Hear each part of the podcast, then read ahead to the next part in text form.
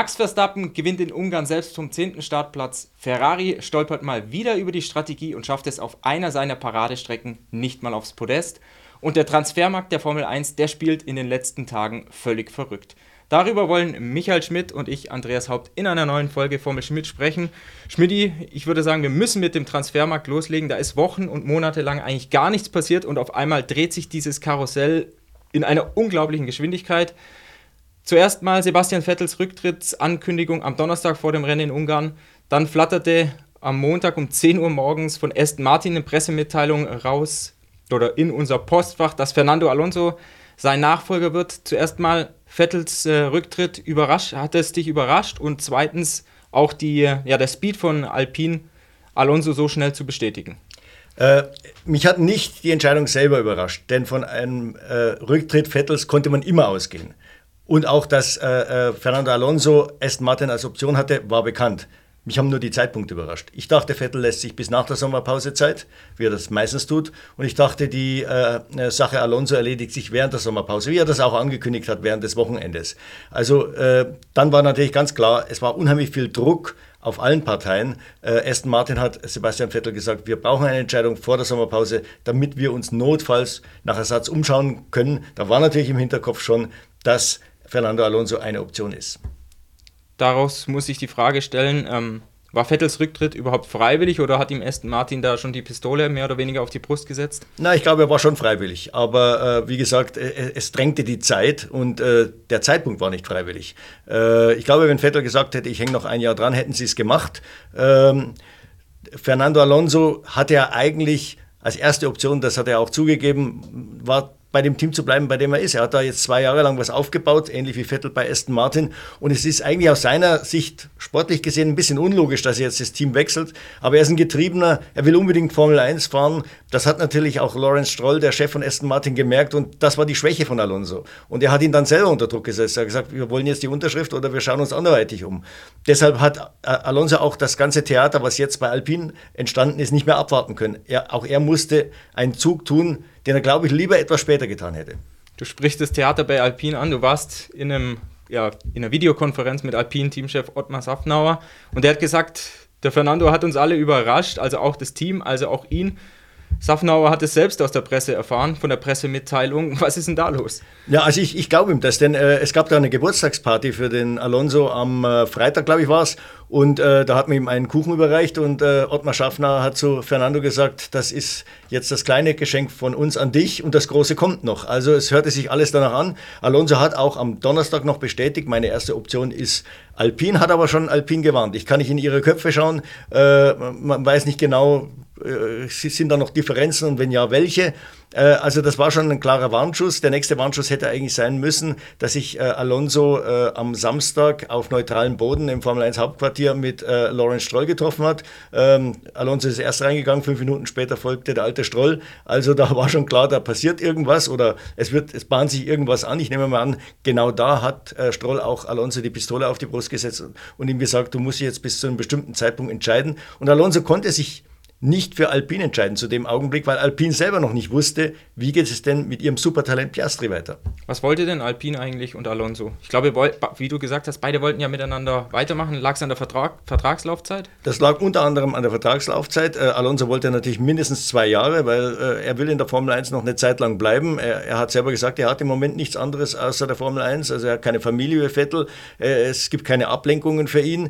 Das ist das eine. Das andere ist, Alpine hatte das Problem, was tun mit Piastri. Man hat unheimlich viel Geld in, diesen, äh, in dieses Wunderkind, kann man sagen, äh, äh, investiert. Er ist ja auf Anhieb Formel 3 und Formel 2 Meister geworden. Alpine hat ein spezielles Testprogramm in diesem Jahr aufgelegt. Ich glaube, äh, das gab es fast noch nie, außer vielleicht Stroll bei seinem Sohn. Äh, man ist um die, oder man reist gerade um die ganze Welt. Insgesamt sind 5000 Testkilometer äh, eingeplant, äh, und zwar mit dem Vorjahresauto. Das sind mindestens zehn Testtermine, und zwar nicht nur jetzt auf den üblichen Plätzen hier in Europa, sondern man geht nach Austin, man geht nach Katar. Da steckt jede Menge Kohle drin. Er fährt in den Freitagstrainings logischerweise, er sitzt im Sim Simulator. Also da, da wurde richtig gute Aufbauarbeit betrieben und den will man natürlich nicht gehen lassen.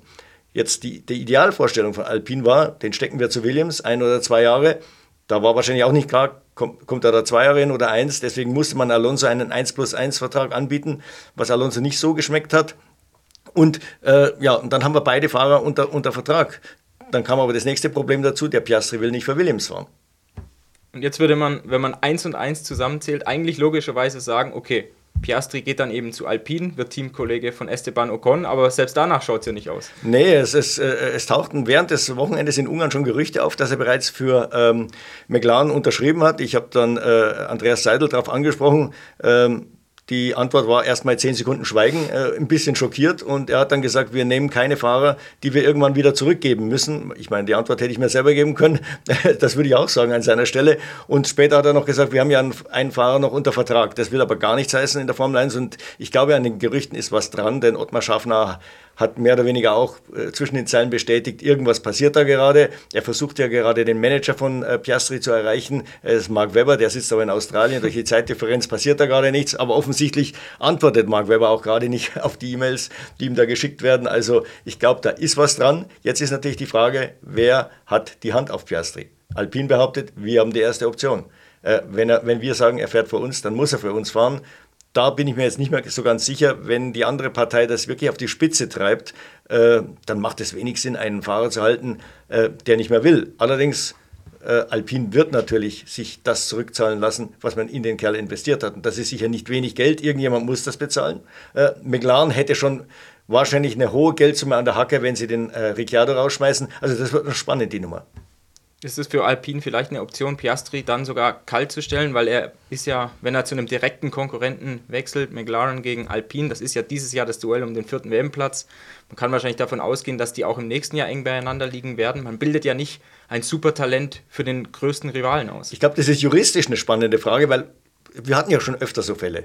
Und dann hieß es immer, ja, aber am Ende äh, wird der Fahrer fahren, weil man kann ihm ja quasi die Arbeit nicht verbieten. Aber es ist ja so, dass Alpine ihm ja nicht die Arbeit verbietet. Sie bieten ihm ja jetzt einen, einen Werksitz an. Auch vorher bei Williams, meiner Ansicht nach, oder so wie ich das von Alpine höre, hatte äh, Piastri nicht die Wahl zu sagen, ich will nicht für Williams fahren. Und ich meine, es ist ja auch kein schlechter Einstieg. Dem George Russell hat das nicht geschadet. Er ist drei Jahre für das Team gefahren und da war Williams noch wesentlich schlechter als heute.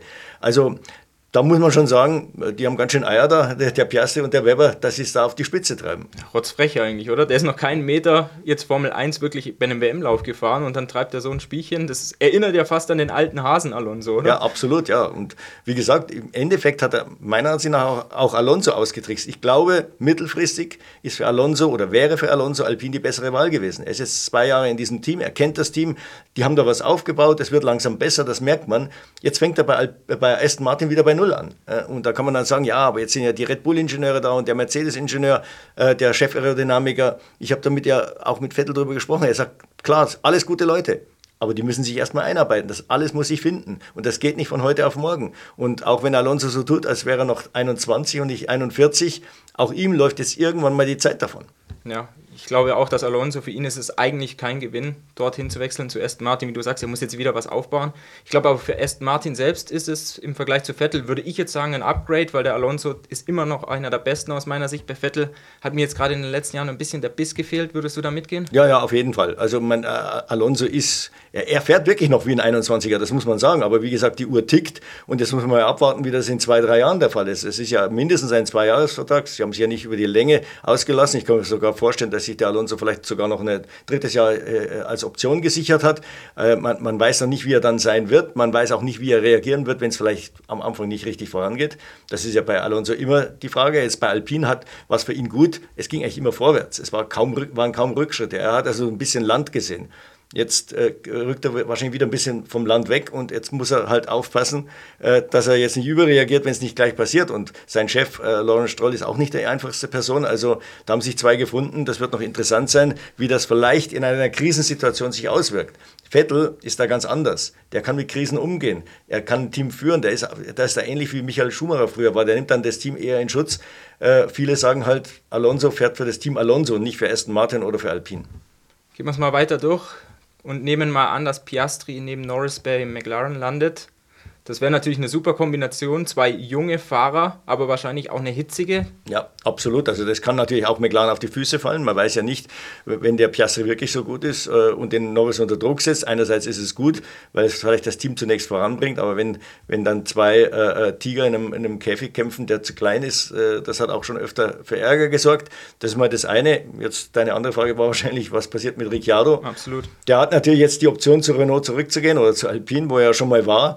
Äh, irgendwie kommt er bei McLaren nicht klar, das sehen jetzt, glaube ich, alle. Äh, wir können uns alle nicht vorstellen, dass er ein schlechterer Rennfahrer geworden ist. Keine Ahnung, was ihn da bremst. Vielleicht ist es der überragende Norris, vielleicht kommt er wirklich mit diesen Autos nicht klar, die auf einen Fahrer irgendwie abgestimmt sind. Das ist ähnliches äh, Phänomen haben wir auch bei Red Bull. Im Prinzip, ja, der, der Perez war jetzt mal näher dran, aber jetzt, jetzt, jetzt fällt er wieder weiter ab von Verstappen. Das ist ein Verstappen-Team und vielleicht blüht er bei, bei Alpine auf, aber für Alpine wäre es natürlich ein Downgrade. Also man vom Alonso jetzt wegzukommen, dem Piastri auch nicht zu kriegen, im schlimmsten Fall, und sich dann äh, äh, mit, mit, mit Ricciardo trösten zu müssen, das ist sicher nicht die Idealvorstellung dessen, was Alpine da äh, vor der Saison hatte oder überhaupt bei seinem Plan hatte, jetzt in der Formel 1 mal wieder eine Rolle zu spielen. Alpine spricht ja immer von einem Plan, der über 100 Rennen geht, also so über vier Jahre mehr oder weniger, dass man dort in der Lage sein will, um Siege zu fahren, um Weltmeistertitel zu fahren. Wenn wir jetzt uns dann mal die Fahrerpaarung anschauen würden, Angenommen, Ricciardo kommt dorthin mit Ocon. Das sind ja beides keine WM-Fahrer, was jetzt so die letzten Jahre gezeigt haben. Genau, also das sind solide Fahrer. Äh, wie gesagt, Ricciardo hat ja schon mal bewiesen, dass er Rennen gewinnen kann. Mehrere, Ocon hat es einmal gemacht, das waren sicher glückliche Umstände. Aber es sind eigentlich nicht die Fahrer, von denen man sagt, die werden irgendwann mal Weltmeister im richtigen Auto. Ich würde sagen, menschlich würde Daniel Ricciardo zu Haas passen, beispielsweise, weil er ja ein sehr offener Typ ist. Vom Geld wahrscheinlich nicht, oder? Nee, vom Geld nicht. Ich glaube, Haas wird sich der Kategorie drunter orientieren. Äh, und zwar mit Kategorie reden wir jetzt über, über das Gehalt, nicht über die, die Klasse der, der Fahrer. Also ich, ich sehe für Ricciardo eigentlich nur die eine Ausweichmöglichkeit, wenn sie ihn bei McLaren wirklich auf die Straße setzen. Und das ist äh, Renault oder Alpine. Aston Martin hat ja im Zuge mit Alonso auch den zweiten Fahrer bestätigt. Na klar, Lance Stroll bleibt im Team. Mhm. Was passiert jetzt mit Mick Schumacher? Weil da hatte man sich im Lager auch ausgerechnet, eventuell den Schumacher dort statt Vettel zu platzieren, was natürlich für Schumacher ein Upgrade gewesen wäre. Die Tür ist jetzt zu. Bei Haas, wie sieht es da aus für ihn? Kann er da bleiben überhaupt? Will man ihn dort? Ja, also ich meine, wenn er jetzt so fahren würde wie in äh, Österreich und in Silverstone, dann wird er sicher schwer werden zu argumentieren, man will ihn nicht. Äh, das ist meine Voraussetzung, dass es so weitergeht in den nächsten Rennen, äh, dass er da noch Punkte macht. Und ansonsten sehe ich eigentlich auch nur noch eine Möglichkeit, das ist Williams, wo er noch hingehen könnte, weil sonst wird es auch da bei den anderen Teams unheimlich eng. Rein Sauber hat ja auch dieses Luxusproblem. Sie haben einen Porsche, sie haben den, den Joe, von dem sie relativ viel halten. Also, wie gesagt, die Plätze äh, werden immer weniger. Also durchaus eine schon hohe Wahrscheinlichkeit, dass Schumacher vielleicht durch den Rost fällt. Könnte passieren, ja, durchaus. Ich meine, Nico Hülkenberg, äh, Hülkenberg mischt auch noch mit auf dem Fahrermarkt. Ähm, der wäre ja auch eine Alternative gewesen für Aston Martin, wenn das mit Alonso nicht geklappt hätte, weil den kennt man. Er fährt ja auch, glaube ich, jetzt äh, gerade Reifentests äh, für Aston Martin, die 2023er Pirellis. Also der, der, ist ja jetzt nicht ganz raus aus dem Geschäft. Es ist allerdings seine letzte Chance nächstes Jahr, das weiß er. Wenn er die nicht kriegt, dann muss er äh, sich auf Le Mans konzentrieren. Kommen wir auf das Rennen zu sprechen. Zuerst auf Ferrari. Die sind in der Qualifikation eigentlich unter Wert geschlagen worden, auf Platz 2 und Platz 3. Trotzdem hatten sie eine super Ausgangsposition, jetzt trotzdem das Rennen zu gewinnen. Leclerc hat ja in Runde 31 die Führung übernommen und trotzdem hat es Ferrari wieder mal versemmelt, ihn später auf den harten Reifen gestellt. War da wieder das rote Panikorchester am Werk? Ja, absolut. Der Fehler begann eigentlich schon am Freitag, sagen viele. Äh, Freitag haben sie einfach ihre Hausaufgaben schlecht gemacht. Da waren sie ja haushoch überlegen, genauso wie wir es erwartet haben. Äh, sowohl auf eine Runde als auch auf den Long Run. Allerdings, äh, Sainz hat angedeutet nach dem Rennen, sie hatten am Freitag schon das Gefühl, dass die Reifenabnutzung äh, extrem hoch ist und ich glaube, das hat sie ein bisschen vorsichtig werden lassen. Meiner Ansicht nach zu vorsichtig. Und äh, sie haben dann nie, irgendwie nicht mit eingerechnet, dass, dass die, die, die, die tieferen äh, Temperaturen, es, die, die, es ging ja um 20 Grad runter, dass das ihnen vielleicht wieder entgegenkommen würde. Also man hat schon im, im, im Training gemerkt, die bringen die Reifen nicht so richtig in ihr Fenster und können sie da nicht richtig drin halten. Und sie hätten am Freitag schon merken müssen, dass dieser Reifen nichts taugt. Sie sind bloß diesen Reifen nicht gefahren. Übrigens Red Bull auch nicht. Die einzigen, die das gemacht haben, wirklich ausführlich, war Mercedes. Und Mercedes war ganz klar, dieser Reifen wird nicht angefasst, außer es passiert irgendwas was äh, wahnwitzig ist und den, den, haben wir irgendwie in Reserve, aber normalerweise der harte Reifen war unbrauchbar. Selbst bei der Hitze sind die Autos nur rumgerutscht, weil nicht auf Temperatur gekommen ist. Und durch das Rumrutschen kam natürlich dann Oberflächentemperatur, die ist gestiegen und dann rutscht man noch mehr, das ist ein Teufelskreis. Und äh, Red Bull hat ja schon auf der, Start, äh, auf der Fahrt zum Startplatz, hat der Verstappen gesagt, er ist ja schon auf den Softreifen rumgerutscht, vergesst diesen harten Reifen, den kann man nicht fahren. Also wenn der, der Soft schon so Schwierigkeiten macht. Also denen war das da klar, Ferrari war es immer noch nicht klar. Es hätte ihnen aber klar sein müssen, spätestens als die Alpine, die ein Einstopprennen gefahren sind, und da ist es legitim, dass man das macht, äh, da, dass die nie, ewig nicht auf Temperatur kommen. Jetzt hat Binotto gesagt, ja, unseren Simulationen zufolge, so nach 10, 11 Runden wäre da gewesen, der Reifen. Aber darauf kann man sich nicht verlassen, wenn man den Reifen selber nie so richtig gefahren ist. Äh, und dann hat man sich, der Grundfehler war, dass man plötzlich Panik gekriegt hat. Der Verstappen hat ja schon am Anfang einen Undercut gemacht gegen, gegen Hamilton, dann einen gegen Russell und Sainz. Und äh, dann hat man irgendwie die Panik gekriegt, wir müssen sofort reagieren, damit der Leclerc wenigstens vorne bleibt. Äh, da konnte man aber zu dem Zeitpunkt, da muss man äh, zur Ehrenrettung von Ferrari sagen, da ging natürlich nur der harte Reifen, das, weil die Restdistanz war zu groß für den Soft. Und sie hatten keinen, sie konnten ja nicht weiter auf Medium fahren, weil sie schon zwei hatten. Also da hätte man wirklich Vertrauen in die eigenen Fähigkeiten haben müssen. Lieber zehn Runden noch warten, so wie es der Hamilton mach, gemacht, hätte, äh, gemacht hat, äh, bis Runde 50, 51 warten und dann wirklich Attacke auf dem Softreifen fahren. Du sagst es, Vertrauen in die eigenen Fähigkeiten. Hat Ferrari überhaupt noch Vertrauen in sich selbst? Weil sie haben ja in der Strategie dieses Jahr schon öfter daneben gelegen. Und ist es dann vielleicht wie so ein Schneeballeffekt, dass es immer schlechter wird? Ja, ich glaube schon. Ich glaube, da hat jeder Angst, den Fehler zu machen. Das gibt es bei den anderen Teams nicht. Die machen auch mal Fehler. Es ist ja nicht so, dass Mercedes und Red Bull immer alles richtig machen. Aber das wird ganz klar am, am nächsten Tag angesprochen. Da werden auch die Schuldigen benannt. Das heißt, die Schuldigen nennen sich schon mal selber, weil sie keine Angst haben müssen, dass sie irgendwie eine auf den Kopf kriegen. Und bei Ferrari hat man immer das Gefühl, wir machen die Sicherheitstaktik, wir, wir wollen auf keinen Fall was falsch machen. Und äh, dann traut man sich eben auch nicht zu sagen, hey, wir haben ein schnelleres Auto als der Red Bull und wenn wir dann hinten, hinten raus mit dem Softreifen kommen, äh, äh, fahren wir die nieder. Äh, jetzt muss man natürlich sagen, Red Bull wird gefeiert für seine Strategie, die hat nichts zu verlieren. Von Platz 10 aus, äh, es war eine absolute Risikostrategie von Verstappen, zweimal sehr, sehr früh an die Box und dann hinten raus ein langer, langer Stint äh, mit dem Mediumreifen. Äh, das hätte auch schief gehen können, aber wie gesagt, wenn man, wenn man dann den Mut hat und es durchzieht, geht es meistens richtig und, und eben nicht falsch. Ich finde, das ist der große Unterschied. Red Bull ist in der Strategie eher proaktiv, mutig, aggressiv, Ferrari eher reaktiv. Die schauen erstmal, was machen die Gegner. Genau. Und man hat aber nicht den Eindruck, sie schauen vorausschauen, sondern sie reagieren dann innerhalb einer Runde völlig panisch. Und wenn man jetzt gerade die Outlet von äh, Charles Leclerc anschaut, die war sechs Sekunden langsamer als die von Max Verstappen. Also, ja. Und sie hatten ja warnende Beispiele. Die Haas, ich glaube, Magnussen war ab Runde 6 genau, auf den harten Reifen mhm. und die Alpine, da ging ja, ja nichts voran. Ja. Also, also wie gesagt, da, da ist Ferrari zu wenig ruhig und jetzt könnten sie eigentlich mit diesem riesigen Rückstand, den sie ja unter normalen Umständen sowieso nicht mehr aufholen können in der WM, äh, könnten sie jetzt eigentlich viel, viel ruhiger agieren und einfach sagen, so, jetzt machen wir unser Ding. Wir schauen nicht zu sehr, zu sehr auf die anderen. Natürlich muss man auf die anderen schon irgendwie schauen, man kann die nicht komplett ignorieren bei der Rennstrategie, aber äh, es war ganz klar, dass der Leclerc sich mit den harten Reifen nie und nimmer gegen äh, den Mediumreifen, den, den Verstappen auf Mediumreifen halten kann. Du hattest Binotto angerissen. Er selbst hat nach dem Rennen seine Strategen geschützt. Er hat gesagt, egal welcher Reifen, wir waren nicht so schnell, wie wir es erwartet hatten. Egal welche Strategie, wir hätten das Rennen aus seiner Sicht nicht gewinnen können. Er hat da den Carlos Sainz angeführt, der die gleiche Strategie gehabt hat wie der Lewis Hamilton. Aus meiner Sicht Käse, oder? Weil mhm. Sainz war klar langsamer als ja, Leclerc. Ja, klar. Mhm. Ganz klar. Also wie gesagt, äh, Sainz war, war wieder mal sehr schnell auf eine Runde, hat mich überrascht. Er hätte eigentlich wäre oder hätte auf die Pole Position fahren müssen. Die Idealzeit war fast zwei Zehntel schneller als die von Russell, hat aber nicht gemacht, weil er immer dann in den entscheidenden Runden seine Fehler einbaut. Im ersten Q3-Versuch im ersten Sektor, im letzten Q3-Versuch im dritten Sektor. Äh, also wie gesagt, der war nur am Samstag schnell. Am Sonntag war er eigentlich eine Enttäuschung. Äh, er, er hat die richtige Strategie gefahren, aber er kam nur als Vierter an auch so ein Muster eigentlich durch die Saison, oder? Dass Carlos Sainz, wenn es im Q3 wirklich um die Wurst geht, dass er dauernd nicht den, ja, dass er da immer so einen kleinen Fehler genau, eigentlich einbaut, ja, nicht ja. die perfekte Runde ja. nicht hinlegt. Oder? Ich meine, das passiert anderen auch mal, aber ihm passiert es halt relativ häufig. Der, der Hamilton kann man auch sagen, meine, der, der, ist ja nur vom siebten Startplatz losgefahren, ja, weil das DRS nicht funktioniert. Das DRS kostet normalerweise auf einer Strecke wie Budapest, wo es nur eine Gerade gibt, so vier Zehntel, aber er hat ja fast eine Sekunde verloren. Und, und, ähm, aber er war dann schon äh, ja, die Ingenieure gesagt, vom, im ja. Kopf war er schon nicht mehr da. Ah, irgendwas am Auto ist kaputt. Dann hat er sich in der ersten Runde, äh, ersten Kurve verbremst, war nochmal zwei Zehntel. Und dann hat er eigentlich den Rest der Runde weggeschmissen. Wenn er da Volldampf weiterfährt, fährt er vielleicht zwei, drei Zehntel schneller, ist zwei, drei Plätze weiter vorne in der Startaufstellung. Also das passiert auch einem Hamilton, aber eben nicht immer. Jetzt schauen wir uns die WM an. 80 Punkte hat Max Verstappen Vorsprung, neun Rennen noch. Er kann eigentlich immer Zweiter werden. Leclerc ja. könnte immer gewinnen, den Sprint in Brasilien auch, kann ihn trotzdem nicht einholen.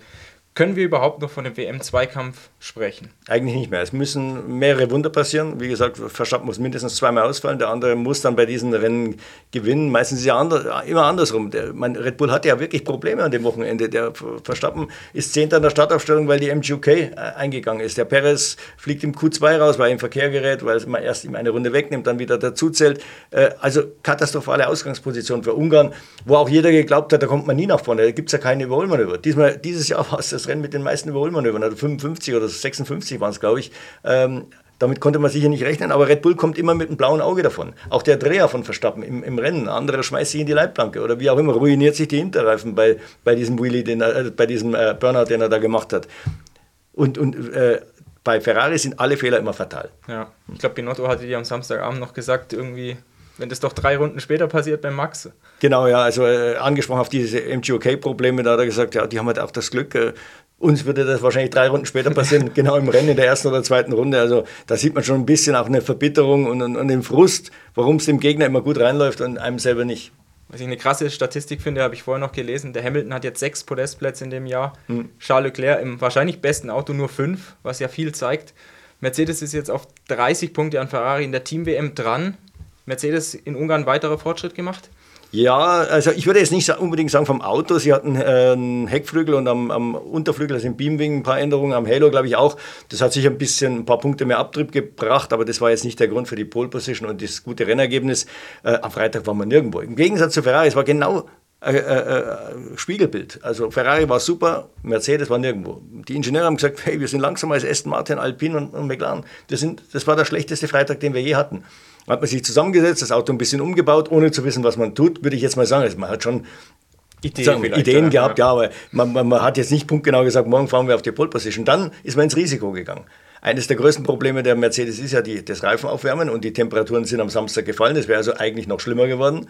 Äh, man hat äh, die Felgenheizung äh, stark verbessert oder aggressiver, aggressiver gemacht und man hat den Fahrern gesagt, Leute, ihr müsst bei der Outlap schon eigentlich eure schnellste Runde fahren, damit die Reifen da sind. Das hat geholfen. Ne? Und da, man hatte dann so ein bisschen die Angst, naja, jetzt waren wir ein bisschen äh, aggressiv mit, mit dem Reifenaufwärmen, vielleicht äh, fällt uns das im Rennen auf den Kopf. Ähm, da muss man sagen, dem Russell ist es auf den Kopf gefallen. Er musste ja, um, um, um die Undercuts der anderen abzuwehren, immer früher an die Box und hatte dann einen langen, langen letzten Stint. Und er hat hinten raus, haben die Reifen wirklich abgebaut. Beim, beim Hamilton hat man es ja genau andersrum gemacht. Man hat ihn auf den Medium-Reifen starten lassen und hat ihn in der Phase, wo man vielleicht noch nicht so angasen muss, lange fahren lassen, sodass er hinten attackieren konnte. Also deswegen fiel es bei ihm nicht so auf wie bei Russell. Aber ich glaube, man hatte sich schon ja, ein gewisses Opfer im Rennen eingehandelt, dadurch, dass man im Training weit vorne stehen wollte. Jetzt war das wieder so ein Wochenende, wo Mercedes das Potenzial dieses Autos hat aufblitzen lassen. Was es natürlich auf der anderen Seite schwer macht, diesem Konzept jetzt für das nächste Jahr abzuschwören. Für mich klingt das so, als will Mercedes da weiter dran festhalten. Ja, also ich meine, das sagen sie jetzt mittlerweile schon fast. Schaut euch nicht die Seitenkästen an, die sind nicht das Wichtige. Wichtig ist das, was unter dem Auto passiert. Da wird die Zeit geholt und äh, das Konzept an und für sich ist ja im Windkanal da funktioniert es ja.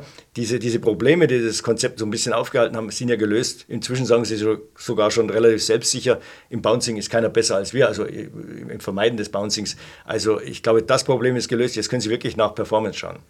Performance, es hieß ja immer im Windkanal, der Mercedes ist eigentlich das beste Konzept. Jetzt hat den meisten Abtrieb, wenn jetzt nur den Windkanal, die Simulation sehen.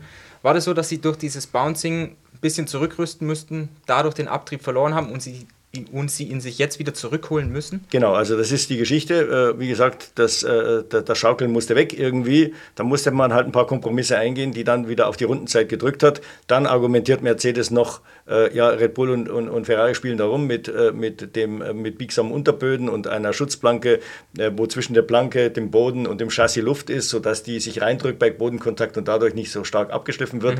Mhm. Man rechnet da so mit einem ja, dass die so 6 mm Bodenfreiheit dadurch gewinnen, was auf der Uhr 2 bis 3 Zehntel ist. Äh, also Mercedes geht fest davon aus, dass die 2 bis 3 Zehntel in Spa fehlen werden und das ist dann vielleicht genau das, was noch Mercedes noch fehlt auf die Spitze, dass man da also vorn dabei ist. Ich bin mir nicht ganz sicher. Dazu sind äh, Ferrari und Red Bull ein bisschen zugelassen, was diese TD angeht, die jetzt in Spa greift. Äh, sie sind nervöser, was die äh, Unterbodenregel angeht, die man, die, über die heute verhandelt wird im FIA-Weltrat.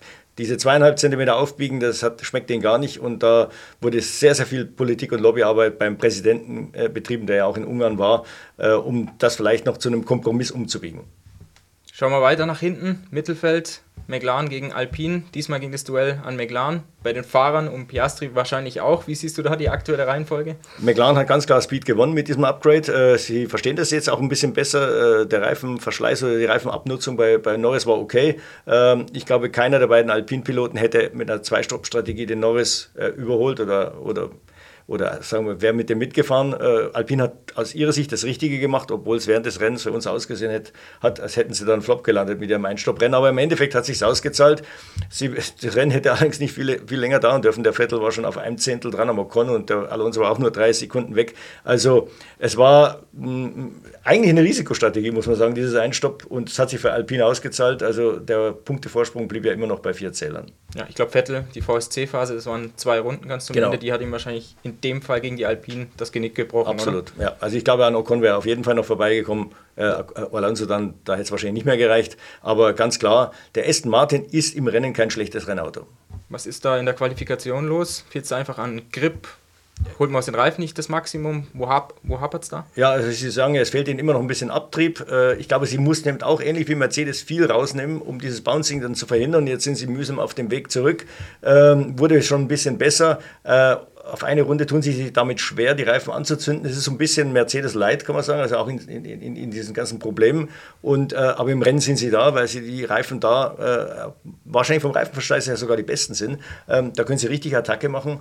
Und äh, das ist natürlich, wenn man von Startplätzen 14 und 18 losfährt, ist es dann schwierig, auf 4 und 5 zu fahren. Dann landet man halt dann auf 9 und 10. Ja. Um die Folge abzurunden, wir haben mit dem Transfermarkt angefangen bei den Fahrern. Ich würde gerne noch mal kurz mit dir auf Sebastian Vettel eingehen. Er hat ja drei Beweggründe mehr oder weniger genannt, warum er zurücktritt. Die Familie, mit der er mehr Zeit verbringen will. Die Umwelt, das ganze Rumgereise mit der Formel 1. Er ist ja da eher so ein Umweltaktivist geworden. Und die dritte war die Performance, die bei Aston Martin fehlt. Alles nachvollziehbar aus deiner Sicht? Ja, also irgendwo ist es konsequent. Er war ja immer konsequent und er wusste, dass bei, wenn bei Aston Martin der Knoten aufgeht, dann wird es wahrscheinlich zu spät für ihn sein. Ich fürchte eben auch zu spät für Alonso. Äh, sie sind eben einfach schon in einem Alter, wo man dann nicht nochmal drei Jahre dranhängt. Im Nachhinein, wenn er dann wirklich mal aufgehen sollte. Ähm, die Nummer äh, mit, mit der Umwelt, da hat er ganz klar gesagt, ich kann die Leute nicht kritisieren, wenn sie mich einen Heuchler nennen. Es ist ja auch irgendwo wie, äh, so, ich, ich fliege um die Welt, ich fahre die schnellsten Autos, die es gibt, äh, wir verbrennen fossile äh, Energie äh, und äh, da, glaube ich, wollte er auch konsequent zeigen und, und sein und, und, Flagge zeigen. Und die Familie war ihm immer wichtig. Und äh, ich meine, dieses Opfer bringt man halt nur, wenn man aus Sicht eines vierfachen Weltmeisters um Podiumplätze mitfährt und nicht da irgendwie um Platz 9. Ja, vielleicht ist die Frage ein bisschen wild, aber glaubst du, wenn die Formel 1 jetzt schon synthetische Kraftstoffe hätte, CO2-neutraler wäre, würde Vettel dann vielleicht doch noch ein Jahr dranhängen? Ja, auf jeden Fall, das glaube ich. Dann, äh, wenn, wenn der, der, Wechsel nächstes Jahr gekommen wäre oder vielleicht sogar 24, etwas früher, dann hätte er gesagt, okay, da tut sich was, da, da, da kann ich noch teilnehmen, da kann ich auch meine Message rüberbringen und den Leuten sagen, sagen Leute, schaut her, auch wir tun was. Wir sind zwar der Sport, wo es am schwierigsten ist, aber wir tun eigentlich mehr als alle anderen Sportarten. Da hätte er irgendein Vehikel gehabt, mit dem er seine ganzen Kampagnen und seine, seine Message gut vertreten kann. Dafür nutzt er jetzt Instagram. Mhm. Was ist da los? Eigentlich ist er ein Gegner der sozialen Netzwerke. Ja, ja, er hat sich schon fast entschuldigt. Er weiß ja, ich bin ja ähnlich. Äh, er hat sich entschuldigt, also äh, nicht nur für den Rücktritt, äh, sondern auch für, für, für dieses Instagram. Er hat gesagt, ich brauche einfach diesen, diese Plattform jetzt, weil er die, die Plattform Formel 1 nicht mehr hat. Aber er hat gesagt, es wäre natürlich falsch gewesen, wenn ich jetzt nur weiterfahre damit ich eine Bühne habe für meine Anliegen. Also das, das wäre auch dem Team gegenüber nicht gerecht gewesen. Ja, wenn dir nichts einfällt mehr oder fällt dir noch was ein, sonst würde ich sagen, schließen nee, wir die Folge. Es, es, es, schlug ja da kurz bevor wir nach Ungarn gereist sind noch die, die Nachricht auf aus einem Kartellamt in Marokko, dass Porsche die Absicht hat, 50 Prozent von Red Bull zu kaufen. Äh, hat uns etwas gewundert. 50-50 ist immer eine komische Konstellation. Normalerweise hat immer einer von den beiden das Sagen. Das zeigt also schon, äh, äh, und, und, wir hatten gedacht, Red Bull hat dann, wenn schon, das, das, Heft in der Hand, aber das zeigt, dass der Porsche schon massiv einsteigen will, dass die auch mitreden wollen. Ob da jetzt jeder so begeistert ist bei Red Bull, weiß ich noch nicht, muss man abwarten. Ähm, also über die Konstellation ja. natürlich, der Partner Porsche, das ist schon sehr, sehr attraktiv. Es gibt auch ein Angebot von Honda, das nicht so unattraktiv ist, habe ich gehört.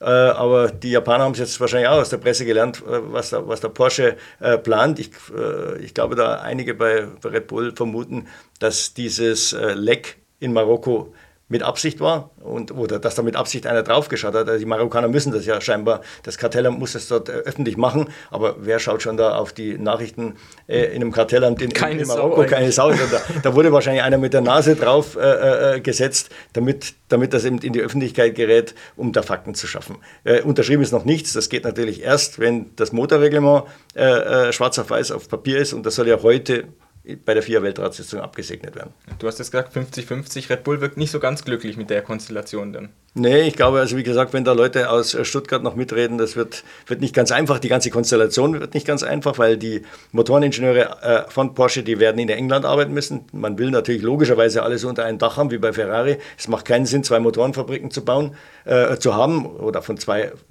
Basislagern auszuarbeiten. Ähm, auf der anderen Seite, ich kenne da einen, äh, einen äh, ja, Menschen ganz gut, der, der äh, sehr viel mit Motorersatzteilen zu tun hat, der gesagt, unterschätzt mir Porsche nicht, die haben unglaubliches Know-how, äh, auch auf der Seite des Verbrenners. Äh, die haben ja einen Motor gebaut, 2018 stand ja. der auf dem Prüfstand, ein Formel-1-Motor. Also da kommt für Red Bull kommt nicht nur auf der elektrischen Seite viel Know-how dazu, sondern eben auch vom Verbrenner her. Alles klar, dann würde ich sagen, schließen wir diese Folge ab. Liebe Zuseher, liebe Fans, danke fürs Reinschauen und ja, wir machen jetzt ein bisschen Sommerpause, was die Formel Schmidt angeht, hauen natürlich weiter in die Tasten, was unsere Artikel auf automotorsport.de und unseren Magazinen angeht. Wir wünschen Ihnen eine gute Zeit. Servus.